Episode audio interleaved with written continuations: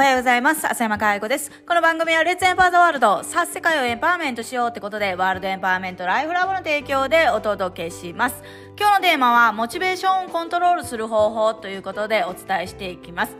実はですね、このテーマは、あの、私があんまり扱いたくないというか、えー、扱ってこなかったテーマなんですよね。これまでは、本当に、あの、モチベーションって扱うことに意味ないよねっていう話をしてたんですけど、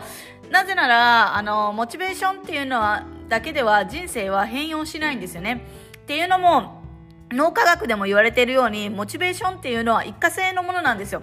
だから、モチベーションの大元になっているものにアプローチしないと全く意味がなくって、そもそも、あの、ある一定のレベルを超えると、やっぱりやる気とかモチベーションとは関係なく、ただ、淡々と、あの、やるべきことをやる。みたいな領域になるので、あのー、このモチベーションって意味ないよねとかって思ってたんですけど、まあ、そもそも自分で振り返ってもやっぱりやる気スイッチとかモチベーションとかそういうところを上げるための行動ってするよなっていうそもそもモチベーションは扱っていないけどモチベーションの大元になっているものが何かが分かっているので、えー、別にやる気とかモチベーションに頼らなくっても日々なんていうのかな自分がいい状態に入れるえー、自分のエネルギーが、あの、プラスの循環が起こることはやるよなって思ったんですよね。で、我々のエンパワーメントのプログラム、エンパワーメントライフのプログラムを受けている方も同じで、別にやる気とかモチベーションとか直接は扱っていないけども、やっぱりそれ以上に、あの、変容を、人生に変容を起こすために、トランスフォーメーションを起こすために必要なことっていうのをお伝えしているから、わざわざやる気とかモチベーションのスイッチを幼くっても、根本的な大元を扱ってるので、勝手に行動が起きたりとかするわけですよね。だから、それだったら別にモチベーションの話をしてもいいなっていうのを改めて反省したというか、まあ、あの、思ったんですよね。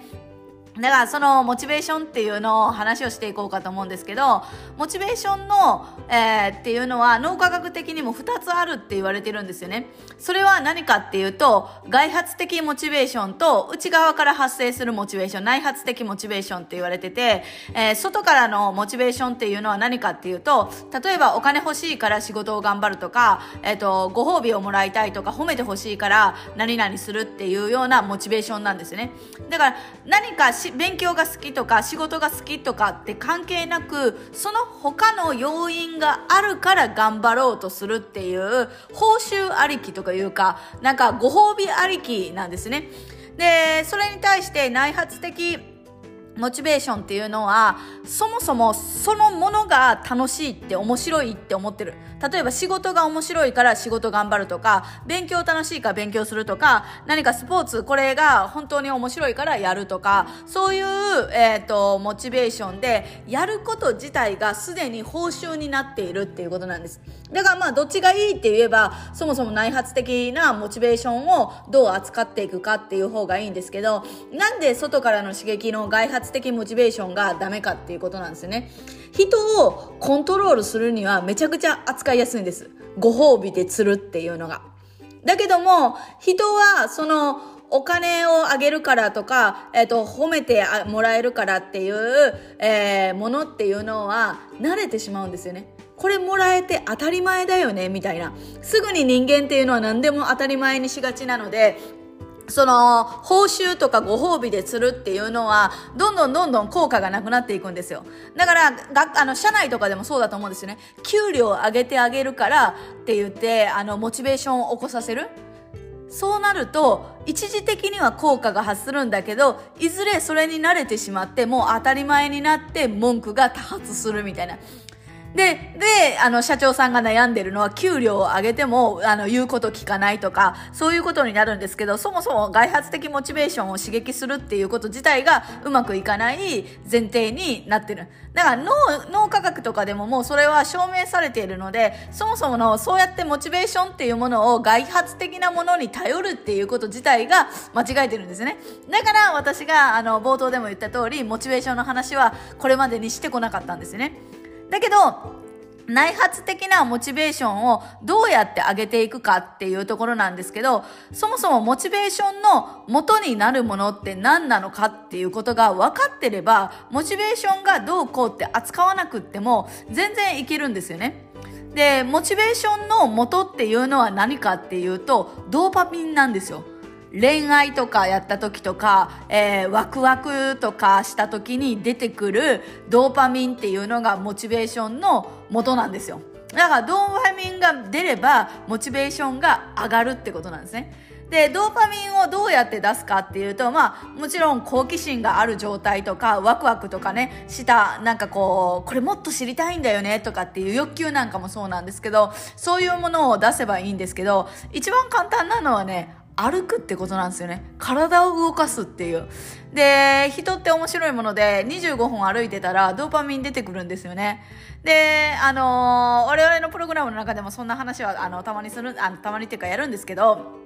やっぱり体を動かすっていうのは体のあの循環中での循環も起こるっていうことなのであのすごいいいことではあるのでぜひモチベーションを上げたかったら25分以上歩きましょうっていう話にはなるんです。だけどもそれがやはり習慣化させるっていうのはすごい大事なことでだから本当にあの自分がその何て言うのかな好きというか情熱というかワクワクというかもう本当好奇心とか興味関心っていうのを持つそのエネルギーを上げていかないことには習慣化はしないんですよね。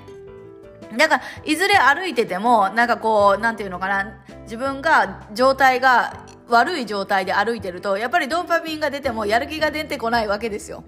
だから、あの、そのドーパミンをうまくコントロールするためには、自分がどういうエネルギーを循環させているのかっていうのはめちゃくちゃ大事なんです。だから世の中の人って感謝しましょうとかありがとうって言いましょうとかやり方で全てやっていて本当に自分がどういう状態でありがとうを言ってるのかただ言葉として言っててもそれはありがとうは言ってることにはならないのでそういうあの我々のエンパワーメントのプログラムでも根本的に何がそれを動かしているのかっていうもうそもそもあり方なんですけど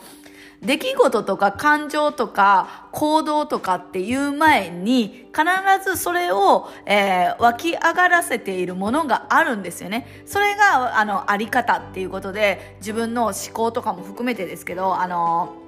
思考とかも自分のあり方が決めてるんですよね。で、それがもう本当に分かっているので我々はあり方の,、えー、しあのレベルを上げていきましょう質を上げていきましょうっていう話はしてるんですけど本当にそれをやれば勝手にモチベーションも上がるし勝手に自分もいい状態にできるのでぜひですねあの一過性で終わるんじゃなくてもうモチベーションは一過性のものだっていうことはもう本当に証明されているので一過性じゃなくて継続的に変化が起こる。だから変容ですよね。起こしたいのであればその仕組み自分の根本的なあり方を変えるっていうのが一番大事な部分になるので、ぜひそこにですね、取り組みたい方は我々のエンパワーメントライフのベーシックセミナーにお越しいただければいいかなと思ってます。そうすることで、いちいちそのモチベーションとかやる気とかに一喜一憂せずに、安定してコンスタントにそれが持続できる自分を手に入れることができますので、